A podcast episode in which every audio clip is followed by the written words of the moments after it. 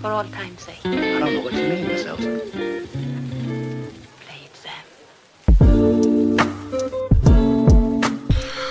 hello 大家好欢迎来到盗墓们混杂屋啊我是 Max 哎这个今天是早上录感觉就是神清气爽啊感觉很多话可以说。我大早上起来最经常干的事情就是去看一看读书吧。我感觉我因因为昨天我也说了我经历啊，对，还是提醒大家关注我们微信公众号“当我们混在欧洲”啊，对。关注微信公众账号“当我们混在欧洲”，我是不是要重复三遍会比较有效果？嗯、呃、今天先扯点闲篇儿，我觉得挺有意思的，就是嗯、早上起来在随便看社交平台的时候，嗯、就看到了一个比较有趣的新消息嘛，就是昨天那个建筑学的那个特别大的那个奖，叫普利兹克还是普利克兹，我也忘了。然后颁奖了，嗯、我就仔细阅读了三联写的一篇文章和包括一些个相一些相关的这些事情，然后我就说，哎，你看这个世界果然不关心这种艺术啊、建筑啊、有趣的事情，是吧？然后他颁给了两个爱尔兰的这样的一个呃建筑建建筑建筑家嘛，然后。我看了那篇文章之后，我就一开始我就很气恼，也是三连写的，我说他妈的这帮人不会好好说话吗？就写特别多的那种，就是专业术语，然后聊这个两个人对不对？如何一点点？你说你聊人家历史就聊吧，非要拽一些特别大的词儿是吧？在现实语境中，这个呃建筑的这种怎么说啊？反正就是看起来非常别扭。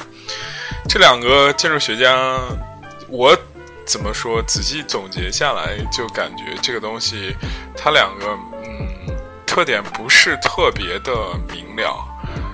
以至于这个三联的这个作者写了一个用了一个词，我觉得特别有意思，叫做“手”。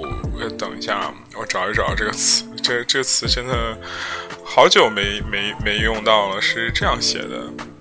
这词什么叫做“守正求变”？我的妈，这什么玩意儿？我去，这好像是房地产公司以及政治企业的一些口号啊。他们大多作品都秉持这种守正求变的精神。首先是遵从遵从杜柏林的一种建筑传统，然后要转换重要建筑与整个城市街景的交交界处，达成一种大小比例上的显著转换。然后你看，这就不好好说话。你可以说这种与城市对话手法，呃，手法是在地的，多少取决于建建筑师个人是呃个人喜好或者项目条件。然后，相对于外表的朴素节制，格拉夫顿建筑的里面远为狂放复杂。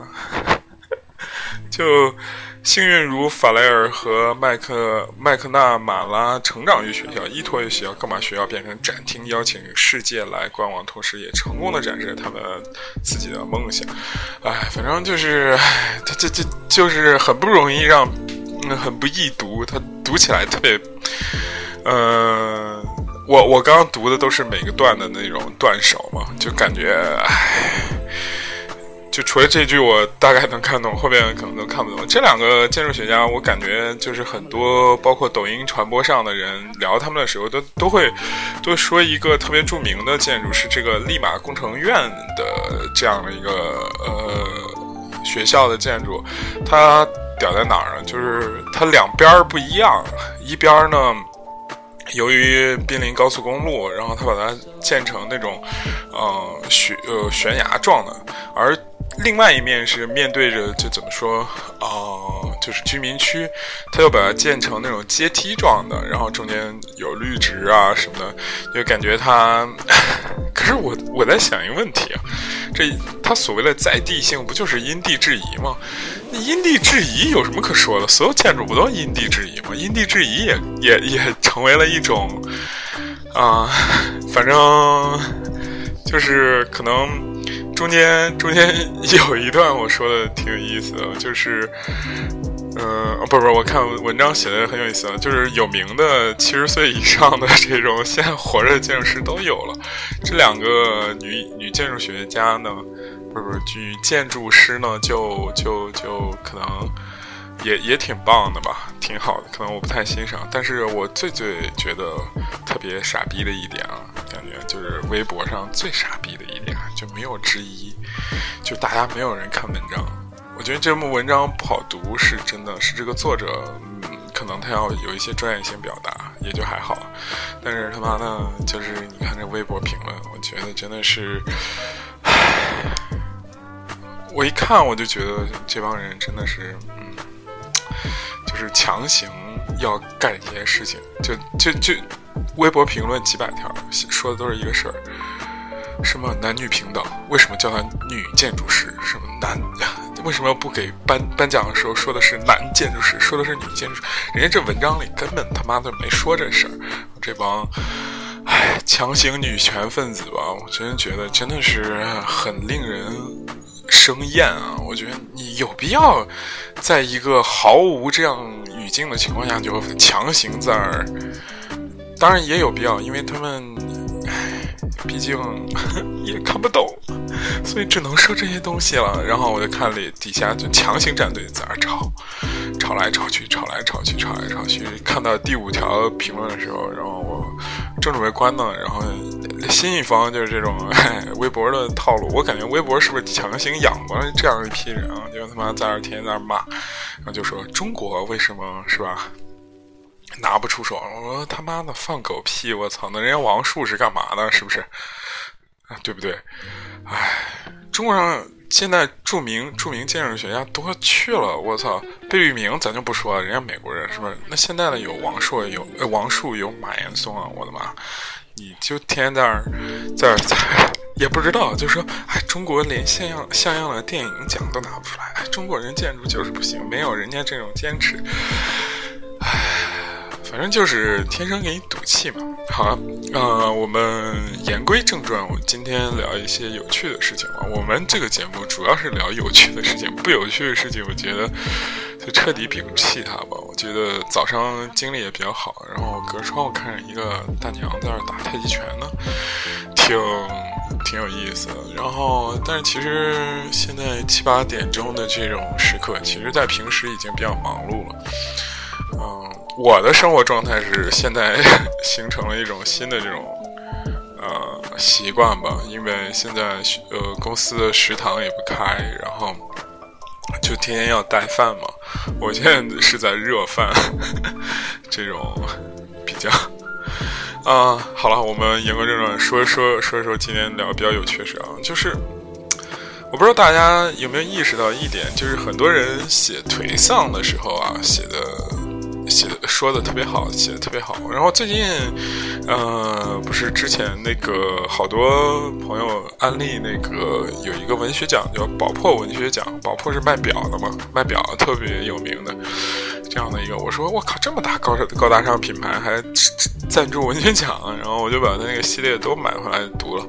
其中好的我就不用说，大家比较熟知的，像双雪涛，像那个班宇。呃，包括最后得奖的这个黄玉宁，黄玉宁长期在那个得到 APP 上做节目，所以都是比较熟知的。但是有几个不是特别熟知的人，却也有闪光点，我觉得很有意思。其中有一个叫杨好，有一个叫这个，就是我我们今天推荐的主角叫原子。原子，我听着 就是远远方的远，儿子的子。这个作家就是写这个这本书叫《白日漫游》啊！我的妈呀，跟你说，大家要是想看那种觉得生活自己生活特别快乐啊，就看一看这这本书。这本书就是描写那个颓丧，描写的特别好，而且就是那种北漂的颓丧，有了很多那种段落，你就感觉。你你你翻过头来看介绍这个作者的时候，这个作者是什么 One 一个上面的的作者，然后就是常年发表文章，然后现在还出书了，也入围了宝珀文学奖，你感觉是一个挺成功的作家，是吧？但是你感觉他那个字里行间写出来那种，操他妈这操蛋的世界这种感觉，就是特别有意思。我记得。我一会儿读一段我个人觉得最精彩的一一篇文章的中间一些节选啊。但是除了这个呢，他之前第一篇文章，我觉得我买了，这是很小的一个书，然后就感觉啊。也也很好读，而且它不是那种长篇写一个大长故事，它是写小故事合集嘛，然后就很好读。他第一篇文章我记得特别清楚，他说他自己是个编辑，他嗯想辞职去写小说，后来发现他妈写不出来，然后他就厚着脸皮从辞职那个公司，呃，他说辞职的时候老板给他说，不是他那个。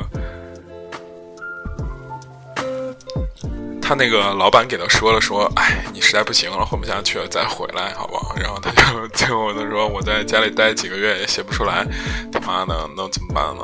然后发现，我靠，还是杂志社好像出版社有有点意思。然后他就继续回去当编辑。他说，我也不是不喜欢当编辑，但是就是现在这个文学氛围太傻逼了。他然后他说，为什么？人家问他，你为什么这么这么这么这么？不不是，没人问他，他就在那解释嘛。他就说，哇塞，有一些。垃圾前音乐作者，他说：“人家都是在大师时代审美疲劳，我他妈现在是审屎疲劳，就感觉全是屎。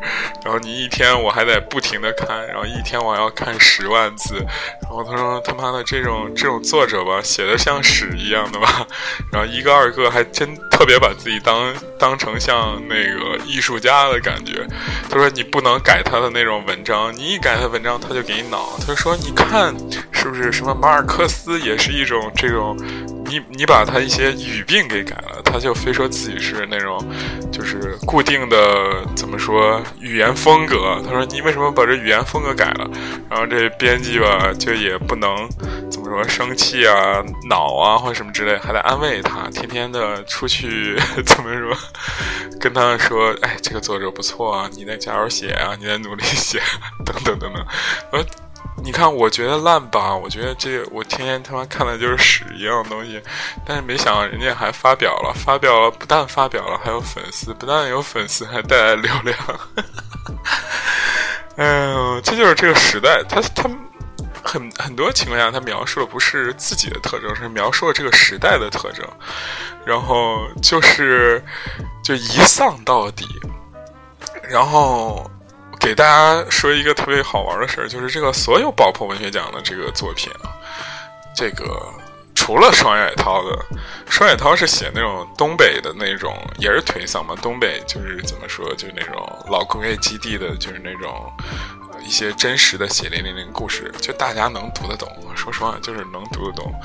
他选的地域好，表达方式好而已。就是你说写作水平真高了多少呢？我也没觉得比剩下几个高多少。但是后边几个，你看豆瓣上就一一一一致性的在骂，说他妈写的什么玩意儿，然后说人家杨好是靠靠爹，啊，靠圈中关系，说黄玉宁是干了几十年这种翻译啥，圈中关系好。这原子就更不用说了，就是他又没关系也没啥，就感觉就直接就在那骂，就是。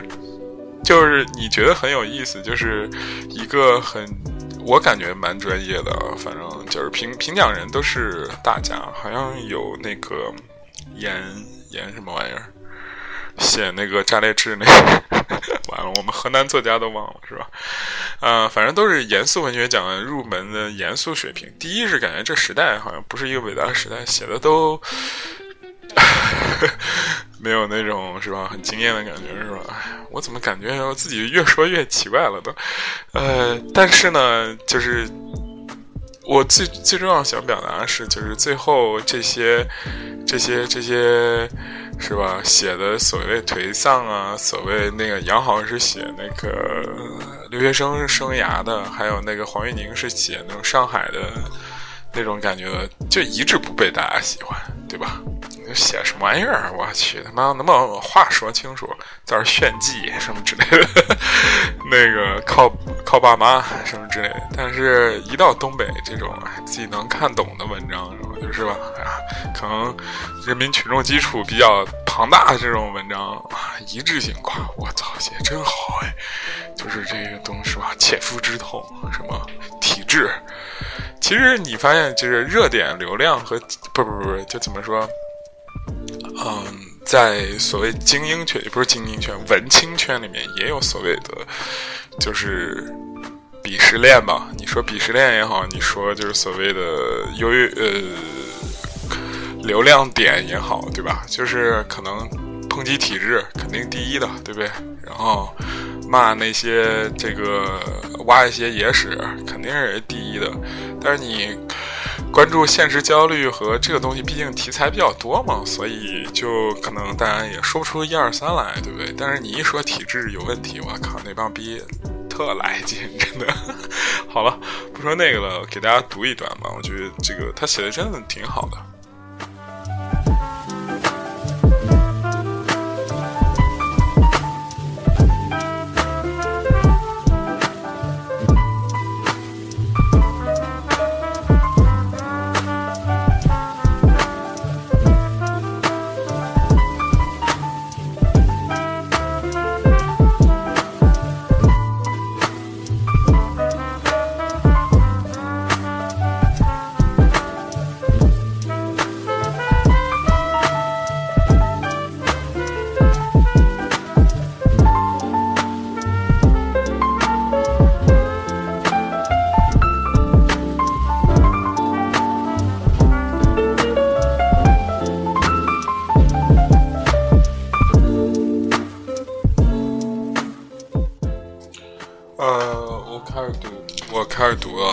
我和城乡是在大悦城的一次活动现场认识。几年前和很多来北京的文艺青年一样，我热衷于参加各种讲座沙龙。忘了那次活动的主题是什么，只记得嘉宾有几张熟悉的面孔，他们是各类文艺活动的常客，是作家、主持人，既擅长在纸上旅行，又擅长出现在镜头中。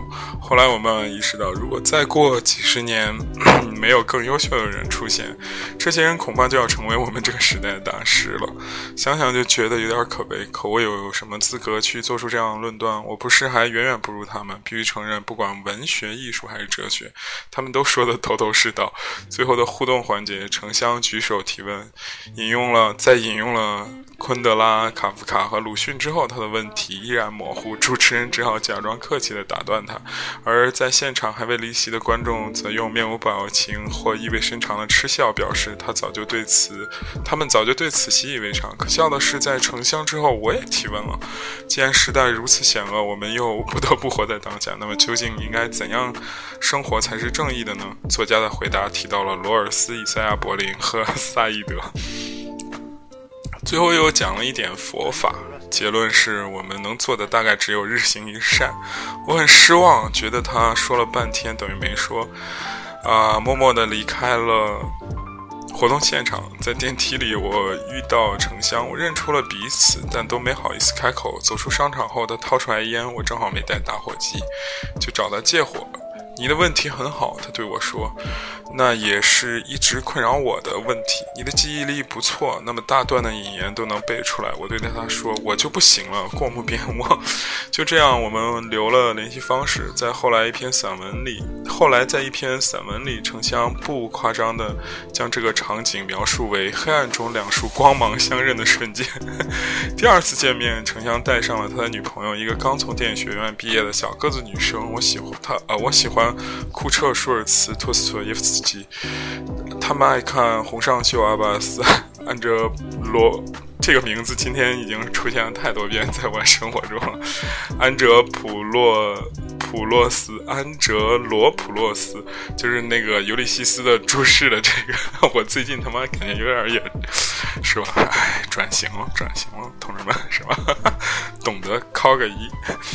如今是吧？惊雷，我 如今回想起来，那些聊天实在乏善可陈，无非是被人名大赛，好像谁知道的大师越多，谁就越厉害。但那时我和他们一样乐在其中。吃完晚饭，我们又去一家咖啡厅接着聊，最后大家都累了。程香发给我一篇他写的短篇小说，故事的主角是一对双胞胎，他们经常互相假扮对方，以此交换人生。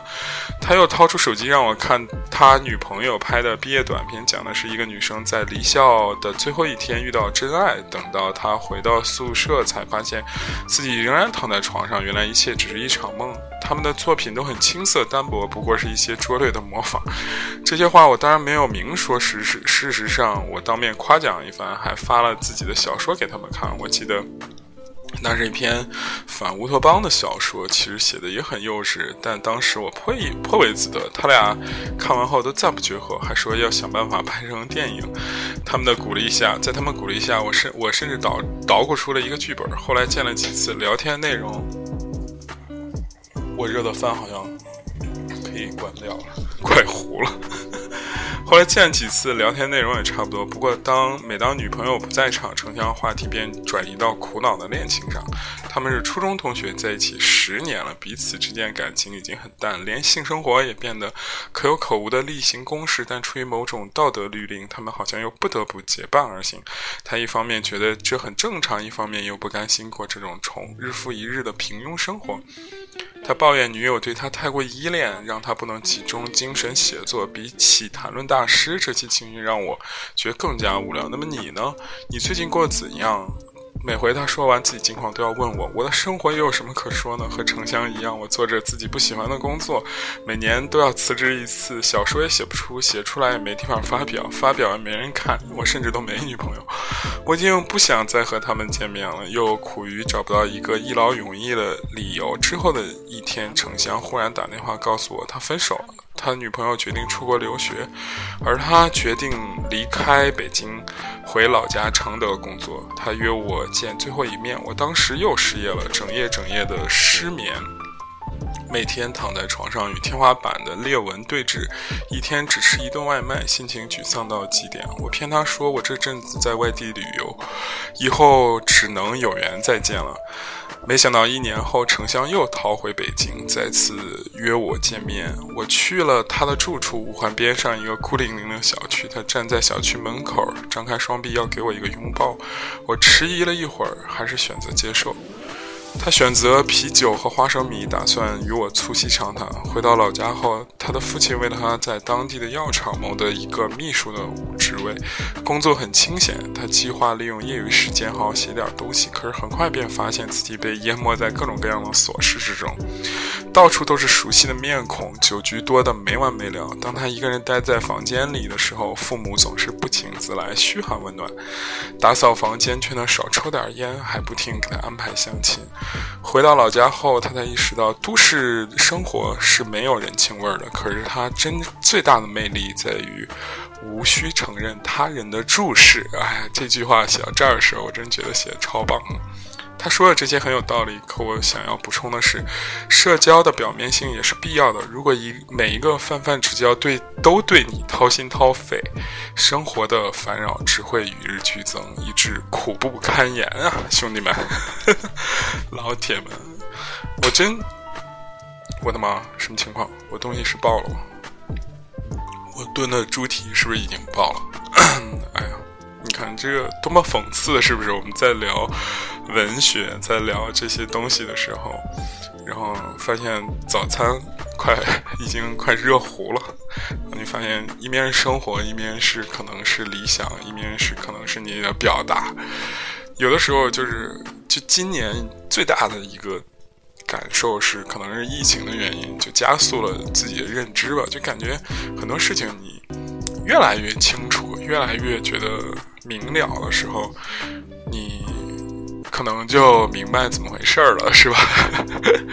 嗯，对，就像他说的那种，你在北京是啊，有有这些人，但是那些人其实并不关心你；在老家呢，可能就没有那些人，却有无数的琐事，时间也空不出来。而就是最后那句话，是吧？对。你不想承担这个陌生人的注视，不是不无需承担人的注视，同时社交性的这种是吧？唉，就感觉每天让人很疲惫。我每天工作也非常无趣，但是吧，你当你当你。每月领工资的时候，你突然发现那些这么无趣且没有意义、没有目的性、螺丝钉重复的工作，却可以给你带来你生活下去的这样怎么说钱也好，这些东西也好，是吧？而你自己觉得特别有趣的这个东西，是吧？我电台，我每做一期，基本净赚二十块钱不到，你就很想笑，是不是？你就说，哎，那你在做这个干嘛呢？对不对？你看，不知不觉我自己都颓丧起来。不行，我们做电台是这个传播人文主义的，是吧？有有有有有这个是吧？表达性快感的，有这个安乐意识的这种追求的，对不对？哎，背人名嘛，是吧？好，今天就聊这么多。这个反正这个东西啊，你不能 陷进去看，陷进去看就完了，就是无边的颓丧。但是他是创作者，他可以这样陷进去。他陷进去了之后，他可以靠这篇文章去卖钱。我们正常人不能陷进去，是吧？我们这个是工作是有意义，生活是有意义的，是。好，今天就这样，拜拜。那欢迎大家关注我们的微博微信啊微博是浦城浦风吧我现在改名叫浦风吧微信公众号当我们回到澳洲啊对谢谢。